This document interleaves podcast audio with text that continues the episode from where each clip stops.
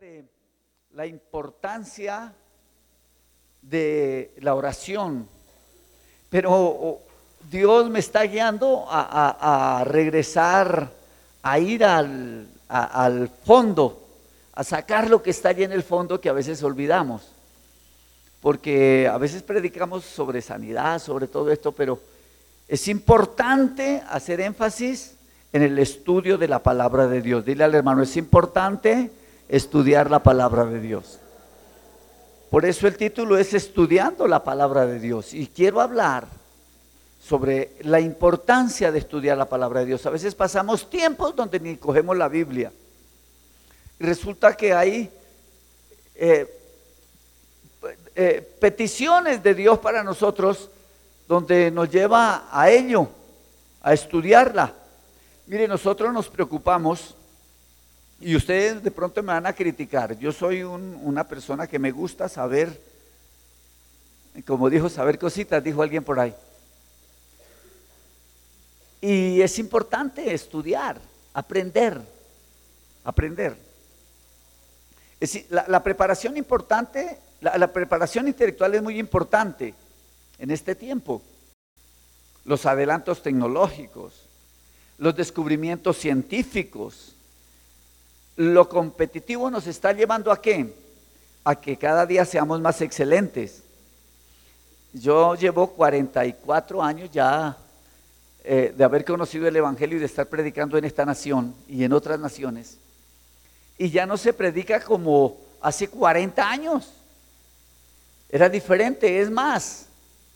Para predicar era bien complicado tenía el pueblo encima, el pueblo religioso encima, y me iba a predicar a veces a las plazas y yo llegaba con mercados a la casa porque me lanzaban aguacates, tomates, zanahorias, todo lo que llegara. Hoy en día nos podemos parar tranquilamente en algún lugar a predicar la palabra. Y sabe, este momento Dios lo ha permitido para que usted y yo como iglesia prediquemos. Para que la gente, solamente un amén, para que usted y yo prediquemos. No, pero están como con miedo.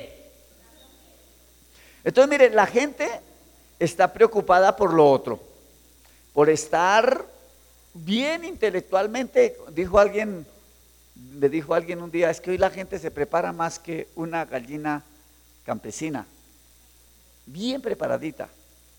Y eso está bien. Yo no estoy en contra, al contrario, yo quiero aprender más. Yo quiero saber más. Y los adelantos de la tecnología nos tienen definitivamente matados. ¿no? Hoy están peleando ya por el último celular. Y eso es bueno. Los descubrimientos científicos nos asombran. Que una inyección y ya hace maravillas. Eso es correcto. Eso es correcto. Ahora, todo esto nos lleva a ser excelentes para poder ser competitivos con la calidad. Y nosotros como iglesia también tenemos que ser competitivos en este tiempo. Usted hermano tiene que tener una buena enseñanza para poder hablar con una persona que en su cabeza tiene cualquier cantidad de libros, títulos colgados ahí en las paredes por todo lado. Pero a veces nosotros nos olvidamos nos olvidamos, no hay que olvidar la importancia de estudiar la Biblia. Usted como cristiano tiene que estar preparado en todas las áreas, conocer de todo. A veces a través de el área política eh, discutiendo o hablando más bien, colocando nuestras ideas, podemos evangelizar a otro. A través del deporte, sí, que es que mire, arranca uno por ahí a hablarle, tiene que estar actualizado. Y la iglesia tiene que estar bien actualizada pero sin olvidar lo más importante. Amén. Entonces tenemos que estar bien para eh, el asunto de la calidad. Por eso la gente, por ejemplo, que tiene una empresa tiene que competir con los mercados. ¿Sí? Y más con ese mercado chino, que lo pintan todo bien bonito, pero que no dura mucho. Entonces tenemos que estar a la vanguardia de todo. No critico eso, allá también hace cosas buenas. Eh, humanamente eso es lo que buscamos, estar en la cima. Pero también tenemos un segundo reto, que ese es el que quiero enfocarme. Por ejemplo, usted como empresario procure tener lo mejor, no sea mediocre. A veces va uno allá arriba al madrugón y ahí hay unos pantalones que no, no tienen forma. Simplemente hay que sacar y vender. No. Hermano, saque algo que la gente diga, ¿qué calidad es esto? Qué bueno. La competencia buena. ¿Estamos de acuerdo o no estamos de acuerdo? ¿Mm? Eso es bueno. Nosotros tenemos un segundo reto como iglesia, no solamente ser competitivos afuera, sino también adentro. Se puede decir que es el más importante, el segundo reto. El primero es para el mundo, para conseguir recursos. Pero el segundo es más personal en la vida de cada hombre. Consiste en estar preparados para cuando tengamos que olvidarnos de todos los logros, de todos los estudios y los bienes alcanzados en este mundo, donde sacrificamos tiempo, donde sacrificamos esfuerzo, donde sacrificamos grandes capitales para lograr lo que fuimos, porque pasamos. Para lograr lo que qué? Lo que fuimos. Y como dijo el filósofo, lo que pasó, pasó. Ahora tiene que enfrentarse a una nueva realidad. Luchamos para llegar allá, pero de pronto en ese caminar se nos olvidó el más importante. Hay un texto bíblico que el Señor dijo, una palabra. Y se lo dice a un hombre rico al final, yo creo que lo vamos a tener que tocar ahora. Y es, ¿de qué sirve al hombre ganar todo el mundo y perder su alma? Entonces, hermanos, me refiero a estar listos para ir a la presencia de Dios. El estudio nos lleva a estar listos para ejercer trabajos Tener dinero nos lleva a estar listos para comprar todo lo que quiera. Pero si hoy usted y yo partimos a la eternidad, ¿cómo estamos? Tenemos que ser honestos. Yo siempre estoy diciendo, y repito, soy muy repetitivo, porque a veces la lección se olvida y al niño hay que repetirle que la bola redonda con el palito se llama la A, para que no se confunda con la O, que también tiene palito arriba la otra va para abajo. Soy muy repetitivo. Si ahora tú partes a la eternidad o partimos a la eternidad todos, ¿cómo estamos con Dios? ¿Cómo estamos? Ahora, tenemos que tener en cuenta que estamos haciendo cola para ir dar cuenta a Dios. Lo que no sabemos es en qué puesto estamos. Tal vez usted está pensando que está en la cola y que se demora. De pronto está en el segundo lugar o de pronto sea el próximo. ¿Sí ve? Ahí es donde tenemos que enfocarnos. Tener un buen carro, téngalo, lo felicito y disfrútelo. Buen dinero, gloria a Dios, disfrútelo. Un buen apartamento, una buena cama donde descansar es una bendición tener una buena cama. ¿No? es lindo, buena ropa, todo eso disfrútelo. Pero prepárate. Dile al hermano que está lo tuyo, prepárate porque hay que ir a dar cuentas a Dios rendir cuenta de toda nuestra vida, absolutamente de toda nuestra vida. Desde el momento que comenzamos a respirar, tenemos que llegar delante de la presencia de Dios a mirar cómo era que tomábamos el aire, si venía contaminado o venía purito. Porque a veces respiramos aires contaminados por ahí.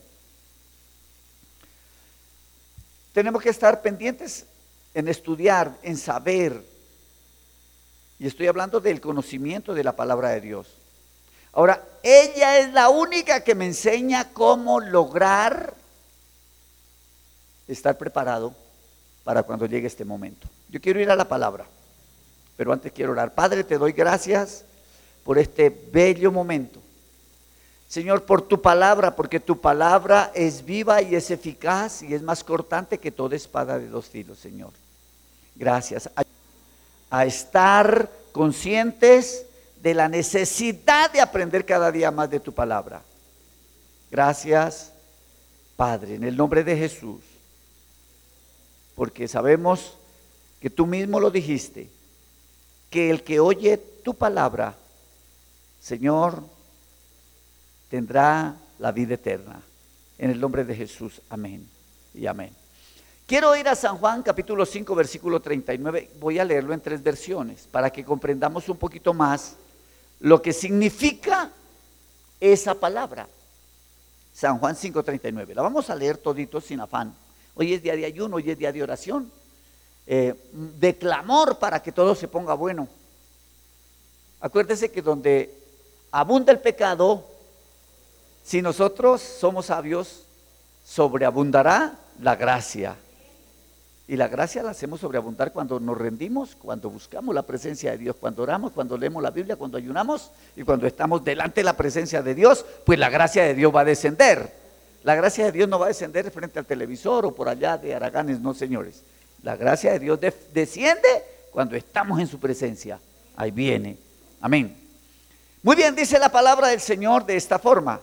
Escudriñad las escrituras ya usted empiece a, darle vuelta. Porque a vosotros os parece que en ellas tenéis la vida eterna. Y ellas, ¿quiénes las escrituras? Son las que dan testimonio de mí, dice Jesús. Quiero leérselas en la nueva versión, nueva traducción viviente.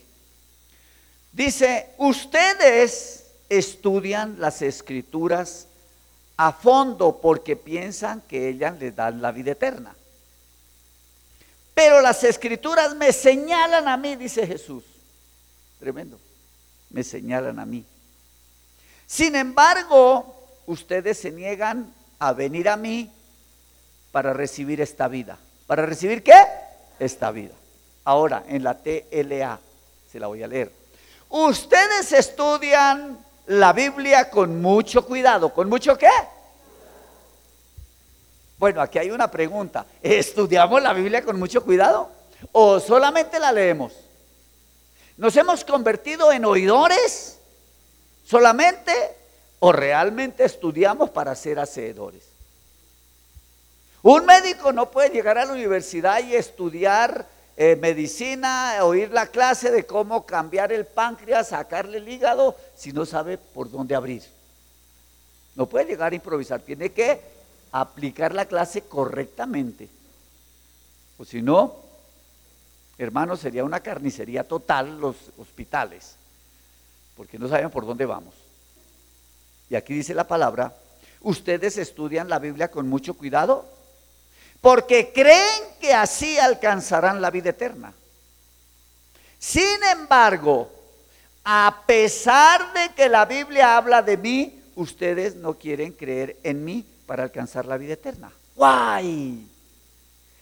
Estudiamos la Biblia porque saben que es la palabra de Dios, pero no queremos aceptar a Jesús para ir a la vida eterna. Esa es la parte más grave. Vamos a mirar, cuando dije que me refiero a estar listos para ir a la presencia de Dios y rendir cuentas en toda nuestra vida, es por eso que mi deber hoy como pastor es no solamente prepararme yo, sino también que ustedes estén preparados en lo espiritual. Y la única forma de lograrlo es conociendo la palabra de Dios. No hay otra forma. ¿Conociendo qué? Porque ella es la única que me enseña, que me lleva a lograrlo, a estar bien preparado. Por eso hablé un poquito al principio de la preparación de todo, eso es importante, pero ¿por qué tengo que estar estudiando la palabra de Dios? Primero, porque la palabra de Dios es la que me enseña a Dios. No hay otro. La que me enseña a Dios. Si usted compra un carro, le dan un manual y le enseñan ese carro. ¿Es verdad o no es verdad? La nevera. Te dan un manual, te enseñan la nevera te muestra la nevera. Pues la única que me puede enseñar a Dios es su palabra. ¿Qué dice el libro del profeta Jeremías? Capítulo 9, versículo 23 y 24. Vamos a prestarle atención. Dice el profeta Jeremías, los que les gusta tomar apuntes pueden tomarlos, subrayar en su Biblia, por eso es bueno que tengan una Biblia, ¿no? Así dijo Jehová, No se alabe el sabio en su qué? Sabiduría.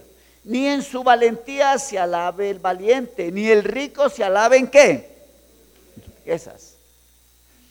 Mas alábese en esto el que se hubiere de alabar, en entenderme. ¿Y qué? Y conocerme que yo soy. Ay, qué lindo. ¿Que yo soy quién? Jehová, que hago misericordia, juicio, justicia en la tierra, porque estas cosas dice, eh, ¿qué, ¿qué es lo que dice quién? Eso es lo que quiere Dios. Pero ahí es donde yo quiero enfocarme un poquito en la palabra que dice, en conocerme y en entenderme. ¿Realmente conozco a Dios? ¿O solamente oí de Dios? Algo oí, decía un niño cuando iba al colegio porque no le ponía cuidado a la clase. Algo oí. El versículo 24 dice, mas alabes en esto. Ahí es donde yo debo de estar enfocado, en entenderme y conocerme que yo soy Jehová. Hermano, la palabra de Dios es la que me enseña a Dios. Puede que yo sea un buen predicador, que tú vayas a donde haya el mejor predicador, la iglesia más grande o más pequeña que es. No me van a mostrar lo que es Dios realmente. Yo consigo conocer a Dios cuando me consumo, cuando me como la palabra de Dios porque eso fue lo que hizo Dios con el profeta. Cómete el rollo. Y el rollo es la palabra. Yo tengo que hundirme en la palabra de Dios. Tú vas a una piscina y llegas al fondo donde usted ya quedó cubierto totalmente, está dentro de la piscina. Usted no puede llegar a un lugar y decir estoy eh, nadando cuando el agua está en las rodillas. Nada, todavía nada de nada. Está con las rodillas. Muchos de nosotros tenemos un poquito de entendimiento de la palabra. Tenemos que profundizarnos. Dile al hermano, tenemos que profundizarnos para ver quién es Dios. La Biblia es el libro de Dios. Comencemos desde ahí. La Biblia es el libro de Dios. En él está plasmada su misma palabra.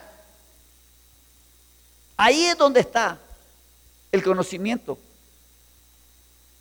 Cada contescrito en la Biblia nos muestra su carácter. Pero ¿cómo va a conocer usted el carácter de Dios o yo cómo va a conocer el carácter de Dios si no le estudio? Si espero por allá cada ocho días pasar por el frente del templo, echarme la cruz y seguir de largo. No, ahí no aprendo nada. Yo tengo que tomar la Biblia, subrayarla y volver y pasar, analizarla.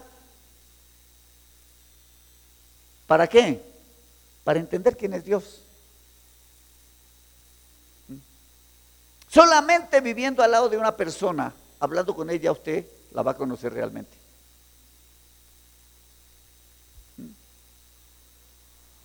Realmente ahí.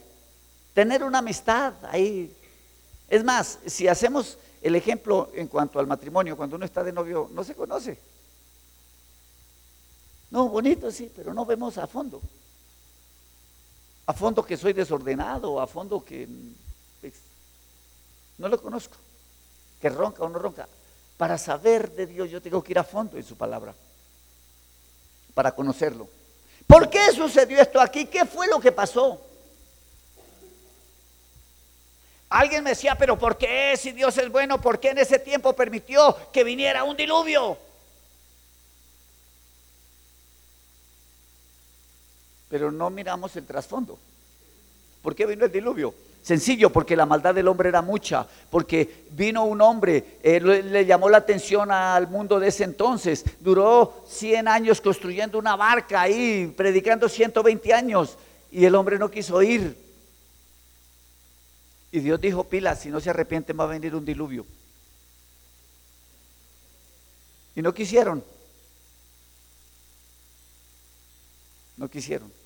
Y entonces después criticamos por qué vino eso.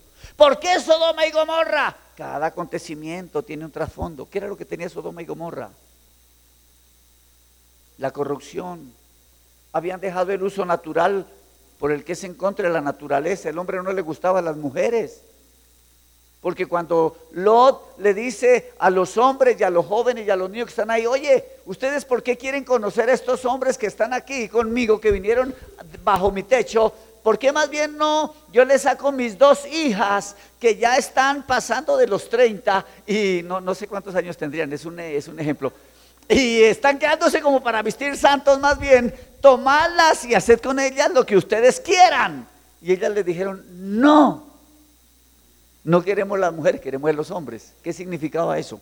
Que había una alteración en el hombre, un cambio de chip, como decimos en el área de los computadores. Y entonces ya no les gustaban las mujeres, sino les gustaba ver a los hombres, hombres con hombres. Por eso esas chicas no se habían casado. Entonces mire que todo eso trajo una consecuencia. Entonces, en cada acontecimiento que esté escrito, yo voy a conocer el carácter de Dios. Ahora miremos que el carácter de Dios es amor. En, en, el diluvio, ¿cuántos años esperó? Montón de años. Se burlaron del pobre Noé. Está loco, está chiflado. Una barca si ni llueve. Es más, ni creían en Dios y se perdieron. Y se perdieron. ¿Usted cree que la gente de Sodoma y Gomorra no conocía a Abraham? Claro que sí lo conocía, ¿no es que allí estaba el sobrino? Y yo creo que de vez en cuando el Abraham bajaba a visitar al sobrino a ver cómo está, porque uno va de vez en cuando a visitar la familia, ¿sí o no? Ahora, Abraham estaba en la montaña, los otros estaban en el valle. La gente de allá sabía que en ese monte había un hombre de Dios. Pero no quisieron escuchar. Se preocuparon por, por lo terrenal, por, por su egoísmo, por su orgullo, por satisfacer sus necesidades. Pero se olvidaron de Dios. Esa tierra recibió la condenación. No porque no escucharon de Dios, fue porque fueron tercos, porque quisieron vivir en su pecado. Y nunca se preocuparon en conocer a Dios. Para yo conocer a Dios tengo que ir a su palabra, no existe otro libro. En ningún otro lado yo voy a conocer a Dios. Aquí voy a conocer a Dios en la palabra. Hay gente que no tiene ni siquiera una Biblia porque les da vergüenza. ¿Cómo voy a conocer a Dios si no tengo su palabra? ¿Sí ve? Es tremendo.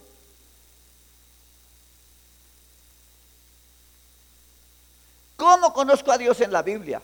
La Biblia nos muestra que Él es un Dios poderoso. ¿Él es un Dios qué? Poderoso. Desde que comenzamos, Él nos da una descripción de ese Dios al cual usted y yo servimos. Porque comienza hablando que Dios creó todo. Y eso es para, wow, qué Dios tan grande. Muéstreme un libro que me muestre un Dios tan grande como el que tenemos nosotros. Solamente la Biblia me muestra que Dios creó los cielos y la tierra, que solamente habló y todo apareció, que Él habló y todo se organizó conforme Él lo dijo. Tremendo. No, una belleza, una flor de esas tan bonitas. Y saber que hay montones de flores de esas en el mundo. Y otras. Pero que esas flores no tienen lo que usted y yo tenemos vida eterna. ¿Sí ve? Entonces, hermanos,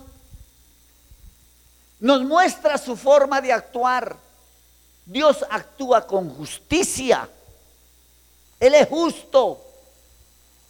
¿Cómo actuamos nosotros? A veces somos injustos. ¿Cuántas veces usted como marido no llega bravo a la casa? Es que usted, es que usted, mujer, es que usted, hijo. Hermano, es injusto. Esa pobre mujer ha estado batallando con sus cuatro o cinco muchachitos que usted le hizo. Hermano, y llega a maltratar. Usted sabe que este, de un solo niño lo vuelve a uno chiflado, hermano. Él está metiendo el dedo en los enchufes, tumbando las. No, dándole patadas al perro. Eso es terrible. Ahora imagínese con dos o tres muchachitos. ¿Y usted todavía llega? Y es injusto. Dios no es injusto. Dios actúa con justicia. Dile al hermano que está al lado tuyo, solamente estudiando su palabra, miraremos lo justo que es Dios, su forma de actuar. Ahora, en la palabra de Dios vamos a encontrar el amor de Dios revelado a nosotros. ¿Para qué? Para responder a todas nuestras necesidades. Nadie muestra un amor tan grande como el amor de Dios. En todas las épocas. Pero usted no podrá conocer el amor de Dios si no estudia la palabra de Dios. ¿Cómo? Si usted por allá cada ocho días o cada que eh, cae un rayo eh, eh, allá en la casa suya, abre la Biblia del susto. Eso va a ser imposible. Porque, es más, ni siquiera ahora están cayendo rayos. Entonces, es tremendo. No voy a conocer el amor de Dios. ¿Sabe cuándo conozco el amor de Dios? Cuando comparto con Él, cuando estoy a su lado, cuando camino con Él. Voy a conocer el amor. No solamente que alguien le diga te amo.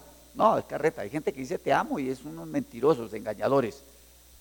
El amor se demuestra con hechos y no solamente un día, es todo el tiempo. Y Dios ha demostrado todo el tiempo cómo ama al hombre, cómo nos ama. Es que no nos ama, nos reconsiente con su amor. Y somos tan ingratos. La palabra.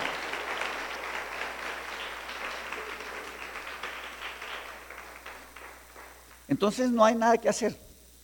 Yo les hago una pregunta con mucho respeto. No quiero entrar en, en su intimidad. ¿A usted por qué no le gusta estudiar la Biblia?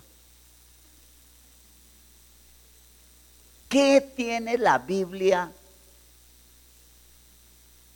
para rechazarla? Dime. Si le, si le dieran a usted una Biblia y una revista pornográfica, ¿cuál abriría primero? Honestamente.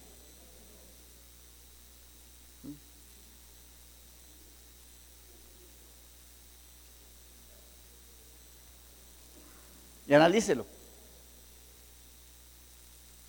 Analícelo.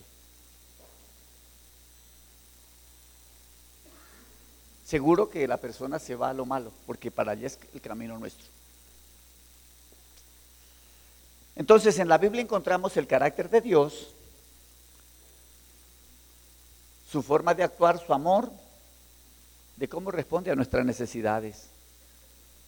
Hermanos, yo quiero hoy que comencemos a ponerle un poquito de interés en estudiar la Biblia.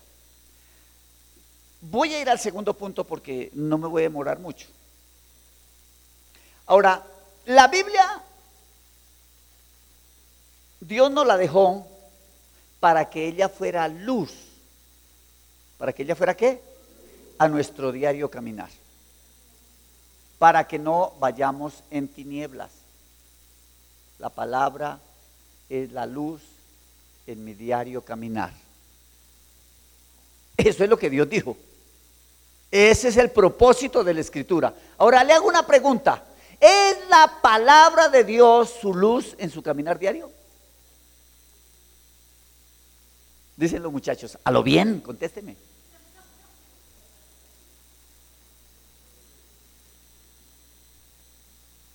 Sí, la Biblia lo dice. Miramos San Juan 5, 24.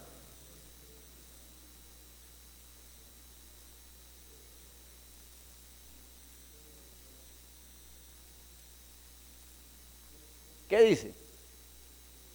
El que oye mi palabra. ¿El que oye qué? Hermano, y cree el que me envió tiene vida eterna y no vendrá condenación, más ha pasado de muerte a vida. Ahí está. El segundo es, yo sé que hay un texto un poquito más cerquita. Y lo vamos a accionar ahora mismo.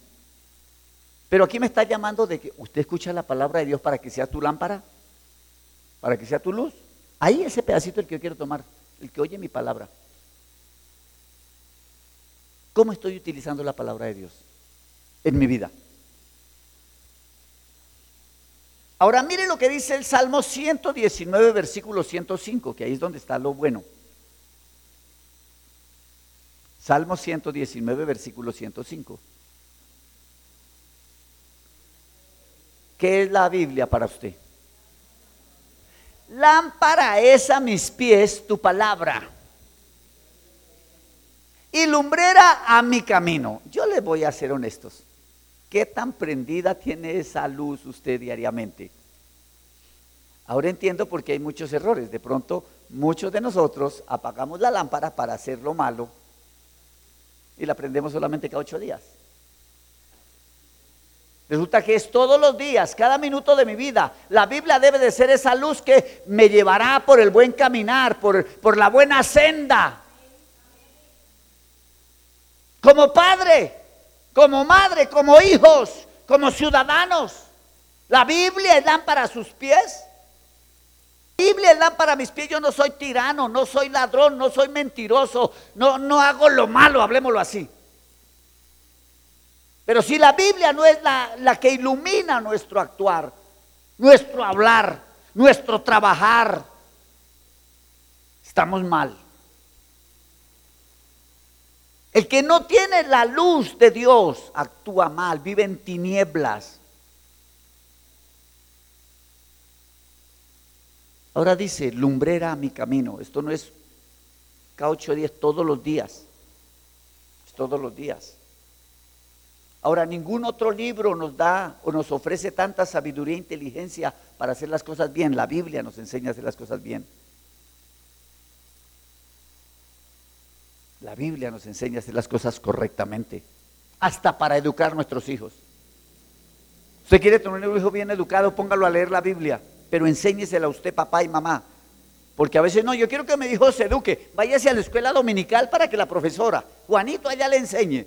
No, hermano, usted es el que tiene como padre que sentarse para que ese niño sea iluminado por esa luz todos los días de su vida. Por eso dice la Biblia, instruye al niño en su camino, pero no le está diciendo en el camino del mundo, sino en el camino espiritual. Y dice, y cuando ese niño llega a viejo como el pastor, no se apartará de él.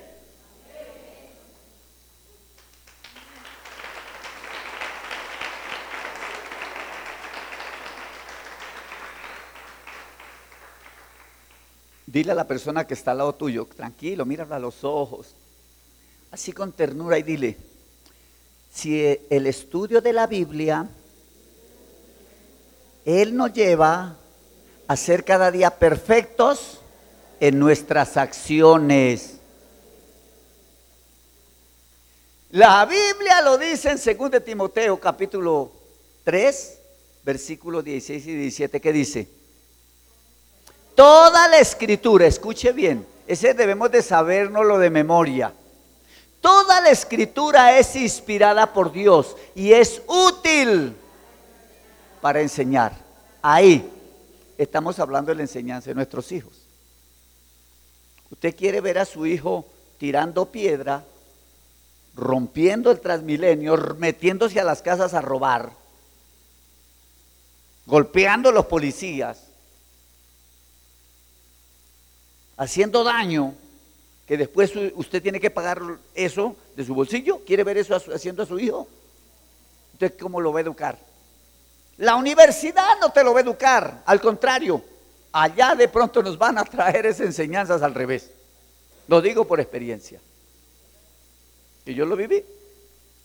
A mí me enseñaban matemáticas, pero tenía media hora de aprender de don Mao Zedong. Y me empezaron a enviar libros. ¿Por qué no me daban los libros gratis de matemáticas, de otro? Pero ¿por qué ese libro sí? ¿Por qué no me daban una Biblia? ¿Por qué me daban algo de marxismo? ¿Por qué no me enseñaron el himno nacional? Y más bien me enseñaron es que los ricos con el gobierno duermen en la misma cama y el colchón que a ti te han dado lo rellenaron con balas, pero tú dormir no puedes con un nudo en la garganta. Organízate en la lucha que es mi única esperanza. Eso sí me lo enseñaban. ¿Cuál era el fin? ¿Sí ve? Y todavía me acuerdo de eso. Entonces, si nosotros no educamos a nuestros hijos conforme a la palabra de Dios, pues vamos a estar cantando esa canción con un tiplecito por ahí y con un fusil en la espalda. Y no nos gusta que nos digan esto, pero es la verdad. Los padres hoy perdieron el rumbo. Entregaron sus hijos a nodrizas, entregaron sus hijos a colegios, a universidades, que ni usted mismo sabe lo que le están enseñando porque ni se presenta a recoger las notas de su pelado. Y después pregunta por qué mi hijo actúa así. Acuérdese que el colegio y la universidad dan conocimiento. Los valores se los da usted en la casa. Y los valores están en la Biblia. Por eso les digo que ningún libro nos ofrece tanta sabiduría e inteligencia.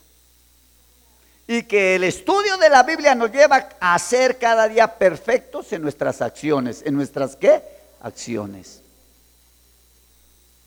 Mis hijos debían, son tres muchachos jóvenes, debían de haber estado por allá tirando piedra o con un cacerola pegándole por allá. Es una sinvergüenzura. ¿Usted sería orgulloso viendo a su hijo rompiendo los vidrios del Transmilenio? Pero ¿qué es mejor? ¿Tener un muchachito de rodillas en la casa pidiendo, Señor, misericordia por Colombia o un niño haciendo daños? Eso depende de usted. Por eso, la Biblia nos llevará a mostrarnos un correcto caminar. Pastor, usted como que no está de acuerdo con eso. Yo sé que hay mucho político ladrón. Que usted como empresario va, y se lo digo porque yo trabajé en eso, vendiendo repuestas de maquinaria pesada.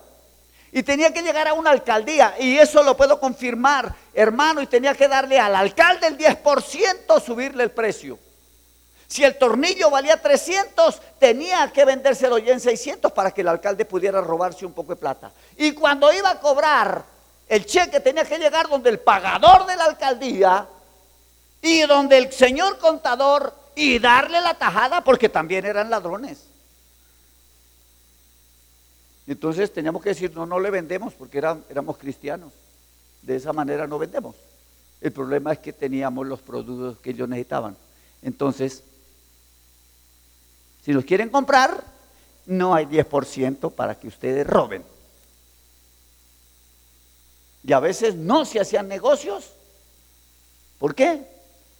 Por no apoyar el ladronismo. Pero Dios no nos ha desamparado. Pero si yo no tuviera la educación de la Biblia, venga, señor, le subo antes el 20, señor alcalde fresco estoy apoyando y estoy siendo tinieblas en mi caminar. Hermano, que su caminar no sean tinieblas, su caminar deben de reflejar la luz del Evangelio de Jesucristo.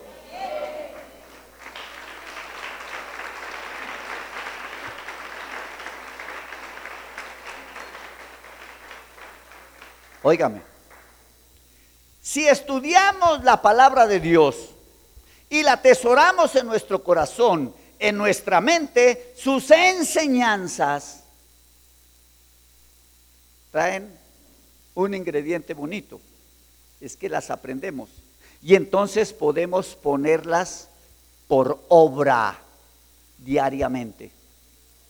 Porque usted puede que le llegue una mujer casada y le diga tan papito. Le digo, sí, yo soy un papito, pero soy casado. Y usted una mujer que no es mi mujer. Chao. A mí me dijo una mujer que si era gay, le dije, no soy gay. Pero hasta luego. Un hombre me dijo, es que a usted no le gustan las mujeres. Le dije, no me gusta la suya porque yo tengo la mía. Se acabó el problema. ¿Aló? ¿Mm?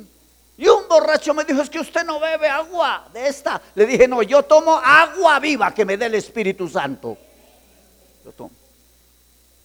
Así de sencillo. Uno tiene que ser cortante. Seguro. Y sabe que el hombre que me dijo que si no me gustaban las mujeres, yo más bien le regalé la Biblia y después se convirtió con la Biblia que yo le di. Se convirtió. Y todavía sigue siendo cristiano. Hace como 38 años. Pero si yo, ay, no, sí, camina, ay, deme un sorbito. No, ahora como hay cerveza light. Olvídelo, a mí el diablo no me va a meter eh, el billete falso. Entonces, las pongo por obra. Ahora mire, cuando yo coloco la palabra de Dios en mi vida diaria, de esta manera voy por la ruta correcta que Dios mismo ordenó para que nuestros pasos vayan bien y nuestra vida irá bien. Y entonces si voy bien conforme a la palabra de Dios, seré un hombre bendecido o una mujer bendecida por Dios. Si usted le enseña correctamente la palabra a sus hijos, sus hijos pasarán esta vida bendecido, bendecido y bendecido. Aunque encontrarán tropezos, pero ellos brincarán ese tropiezo y pasarán al otro lado.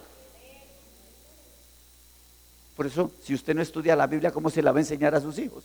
Por eso Dios le dijo allá al pueblo de Israel, oiga, apréndase en estas leyes y enséñeselas a sus hijos al levantarse, al acostarse, cuando van por el camino, cuando se sientan a la mesa. Y si a los chicos no se les eh, quedó la palabra de Dios, entonces escríbenla y cuelguen en las Allá afuera venden unos cuadros que hay textos bíblicos. Mire, allí en la casa tan pronto abrimos la puerta, nos estrellamos con un texto bíblico, según de Timoteo.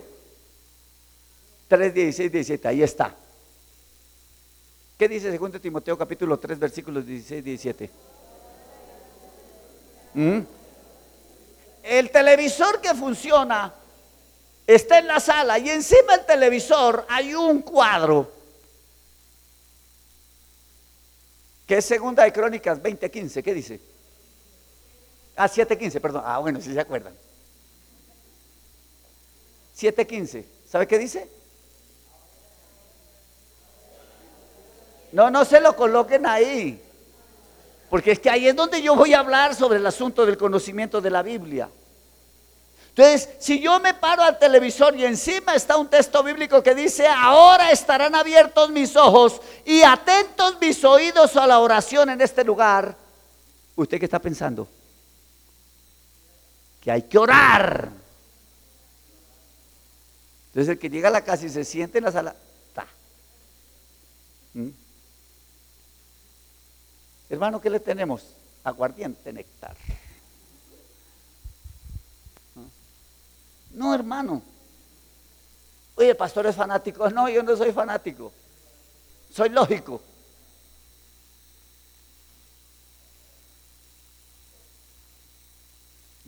que Dios nos bendiga más bien. En la tercera palabrita en cuanto a estudiar la palabra de Dios, es que la palabra de Dios es la única que me da vida eterna. ¿Dónde busca usted la vida eterna? A ver. Leímos el capítulo 5, versículo 24. Ese no se nos va a olvidar. De Juan. Leámoslo de nuevo. Porque usted dirá, el pastor es muy cansón. No, hermano, esto se llama fijación de la clase. De cierto, de cierto os digo. O sea, oiga, escúchenme, hermano, mire, esto es verdad. Se lo vuelvo a repetir, es verdad. Jesús se lo está repitiendo dos veces. ¿Sí ve? De cierto, de cierto. E, el Señor le está rogando. Oiga, mire, ponga cuidado. De cierto, de cierto os digo, el que oye mi palabra, ¿a usted le da rabia que le prediquen la palabra de Dios?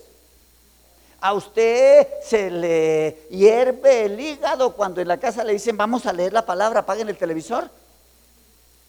Está jugando Colombia. Si usted quiere vida eterna, a ver, que cuadrado te meta al cielo. Aunque él predica la palabra. Pero no. Es la palabra de Dios. Y esto no quiere decir fanático. Yo juego microfútbol. Juego fútbol, monto bicicleta, me gusta el boxeo, a un tiempo practicaba el karate, todas esas cosas, el atletismo. Pero el Señor dijo, todo tiene su tiempo. Tiempo de reír, tiempo de llorar, tiempo de recoger, tiempo de esparcir, de trabajar, pero tiempo también de descansar. A esos que les gusta trabajar mucho, hay que descansar porque si no, nos torcemos. Tiempo de estudiar la Biblia. El tiempo de la Biblia ser el tiempo de la Biblia. Honestamente, ¿qué tanto tiempo estudiamos la Biblia? Yo predico de esta manera porque me duele mi corazón de ver que uno como pastor le está, hermano, por favor, estudiemos la palabra, estudiemos la palabra. Hermanos, mire que tenemos buen estudio. Mire, el pastor Gabriel Junior les está dando una enseñanza de la universidad global, de universidad, pero no les gusta. ¿Y quién es esto? Usted cuando reciba el título, tal vez no terminó sino la primaria, o no alcanzó sino a hacer segundo de primaria, pero si estudió esos libros, le va a llegar un título de una universidad para que lo cuelgue en la casa donde tiene su nombre y de pronto su marido dice, mira, esta vieja que ahora se me volvió universitaria.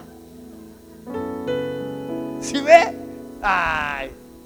Hermanos, estudiemos la palabra. ¿Qué dice? El que oye mi palabra y cree el que me envió tiene vida eterna. ¿Tiene qué? La palabra es la que nos da la vida eterna porque ellas nos enseñan a Dios. ¿Cómo vamos a conocer a Dios? Usted no estudió palabra. Él te está diciendo, mire, yo actúo de esta manera. Mira, yo te amo.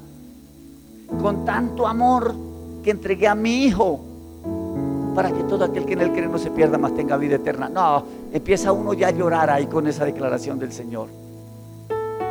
La palabra es la creadora de todo lo que existe. Por eso dije que la palabra nos mostraba a un Dios grande. Nos muestra a un Dios que grande, a un Dios soberano, a un Dios poderoso, omnisciente y omnipotente. Yo le hago una pregunta, ¿usted tiene un Dios como ese? Si existe otro fuera de él, muéstremelo, pero no hay. Además nos está mostrando que por medio de esa palabra viviremos eternamente si tenemos tiempo, aunque sea para escucharla. Porque yo sé que algo se queda y las, esa palabra va a germinar. Cuando nos detenemos a escuchar la palabra, detenernos es quietos. Vamos a ver qué es lo que dice ese loco. Escuchemos. Escuchemos. A ver qué es lo que dice. La palabra nos lleva a que reflexionemos. ¿Verdad? Yo estoy actuando mal. ¿Qué es lo que cambia el corazón del hombre? Cuando escucha la palabra y empieza a reflexionar la palabra o el Espíritu Santo lo comienza a redarguir y entonces dice estoy haciendo las cosas incorrectas. ¿Sí o no, papá? Cuando usted es injusto con su esposa, no, pero ¿por qué tengo que maltratarla? Si yo soy un viejo feo, arrugado, ya, y esa mujer es bonita, ¿por qué tengo que maltratarla? O al contrario, la mujer que te está esperando con la cacerola, haciéndole paro al marido. Pero ¿por qué si él llega a trabajar? Me tiene en la casa, me tiene bien, camioneta nueva. No, mejor dicho, ¿para qué más? Y actúo mal. Me lleva a reflexionar exactamente la palabra de Dios. ¿Por qué estoy lejos de Dios? La única que me lleva a reflexionar es la palabra cuando la conozco. Por ejemplo, cuando tú lees, más Dios muestra su amor para con nosotros. En que siendo pecadores, uy sí. Por un momento cierre sus ojos, acuérdese de todo lo malo que hizo. Uy no, qué pena Señor. Qué vergüenza cuando iba borracho Uy, qué vergüenza, Señor, cuando tú me diste una boca para lavarte y yo era un maldiciente. Uy, qué pena, Señor, me diste tanta capacidad para trabajar correctamente, pero soy un torcido en mi trabajo, un incumplido. Dios, me regalaste una esposa tan buena, bonita, que me cuida, y yo por qué la maltrato. Uy, me diste unos papás que me cuidan, que están pendientes de mí, pero yo soy un rebelde. Me colocaste en una nación tan bonita donde hay papa, yuca, plátano, suero, ñame, boca chico, de todo. Y yo estoy destruyendo lo bonito de mi país. Se llama un brutuno. ¡ah! Definitivamente. Definitivamente. Perdóneme si se me sale alguna sílaba, una palabra, así que de pronto suena grotescamente, perdóneme. Pero cuando escuchamos la palabra nos lleva a reflexionar. Cuando tú te miras lo perfecto que eres y dices, de verdad yo me voy a valorar, porque tengo que andar en un cualquiera, no Señor. Voy a ocupar mi lugar. Me hago respetar. Soy lo que Dios me hizo. Amén. Soy su hijo. Y como hijo de Dios voy a actuar. Y como hijo de Dios voy a conocer más a mi papá. Quiere decir que voy a estar con él. Para conocer a Dios debemos escucharlo. Ahora, ¿cómo lo escuchamos cuando leemos la palabra? ¿Mm? ¿Cómo lo escuchamos a través de la palabra, a través de la Biblia? Es la forma que Dios se revela a nosotros. Ahora, para escucharlo debo de tener disposición y dedicarle tiempo a Él. ¿Cuándo es que le dedico tiempo? En el estudio de la Biblia. Ahora, el estudio de la Biblia en nosotros debe ocupar el primer lugar de todos nuestros quehaceres. Es importante que usted se prepare en la mejor universidad, lo felicito, pero que por encima de esa universidad esté la palabra. ¿Se acuerda de qué sirve que gane el mundo? Lea lo que dice eh, Marcos 8:36. Léalo. Santo Evangelio de San Marcos 8:36. Mire, ¿de qué aprovechará que venga de Harvard? ¿Mm? Magister en no sé qué. Doctorados, licenciaturas. ¿De qué aprovechará que allá tenga una bóveda como tío rico, llena de dinero,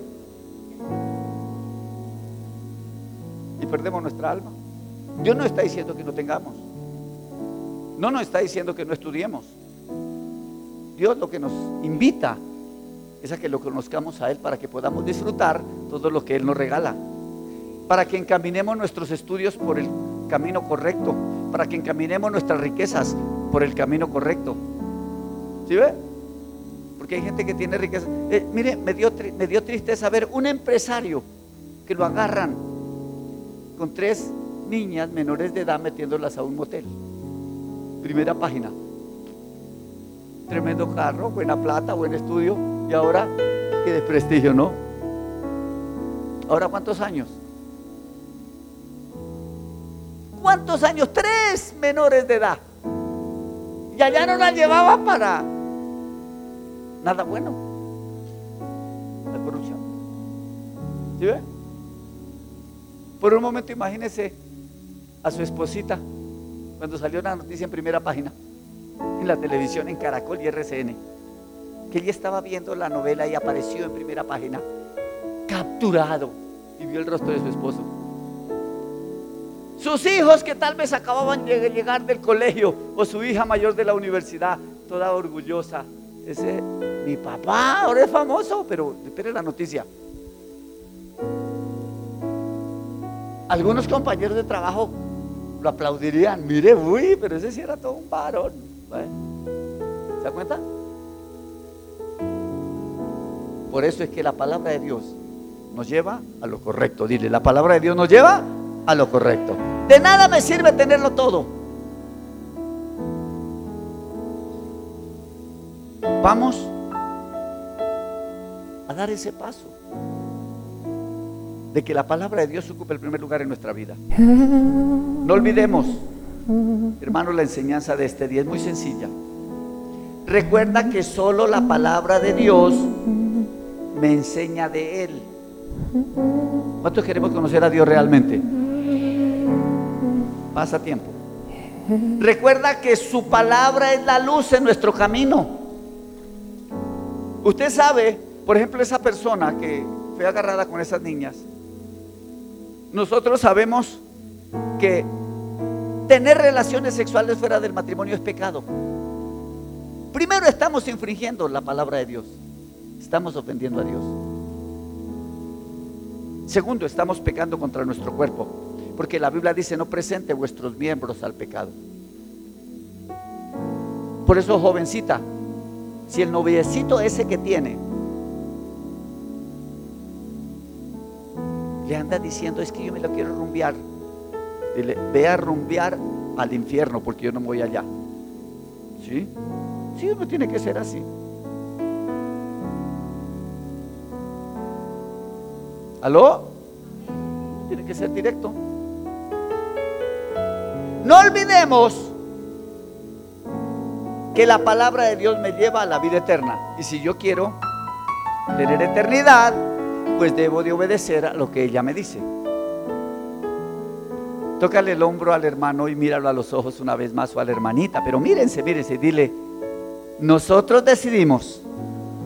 Ninguno puede tomar su lugar para decidir su futuro. Ay, ay, ay. ¿Por qué no oramos en esta mañana? Y de aquí nos empezamos a preparar, al igual que la oración. Hoy es una introducción de la importancia del estudio de la palabra de Dios. Quiere decir que el miércoles va a estar mejor todavía. Ponte sobre tus lindos pies, esos pies hermosos que Dios te regaló para caminar, para trasladarse de un lado a otro. Ponte sobre esos pies y oremos. Y hablemos con Dios y dile, Señor, yo quiero de verdad. Quiero de verdad obedecer tu palabra. Oh, Padre, gracias en este día. Hoy estamos, Señor, en una mañana de oración, de ayuno. Oh, Señor. Padre, aprender de tu palabra. Tu palabra es viva. Tu palabra es eficaz. Tu palabra es lámpara a nuestros pies. Tu palabra es el agua de vida para nosotros, Señor. Gracias, porque tu palabra me guía a la verdad y la verdad, y la verdad de Jesús. Te pido, Señor, que cada uno de mis hermanos que escucharon este sencillo pensamiento de la palabra lo atesoren en su corazón. Señor, y que le demos el primer lugar a tu palabra. Dios mío, perdónanos porque la descuidamos. Por eso vino el degeneramiento en todas las áreas. Te pedimos, Señor, ayúdanos. Y que no solamente la aprendamos, que seamos maestros de la palabra para aquellos que no la conocen. Levanta una iglesia, Señor que busquemos tu presencia, que busquemos tu amistad, que busquemos, Señor, saber más de ti a través de tu palabra. En el nombre de Jesús, amén y amén.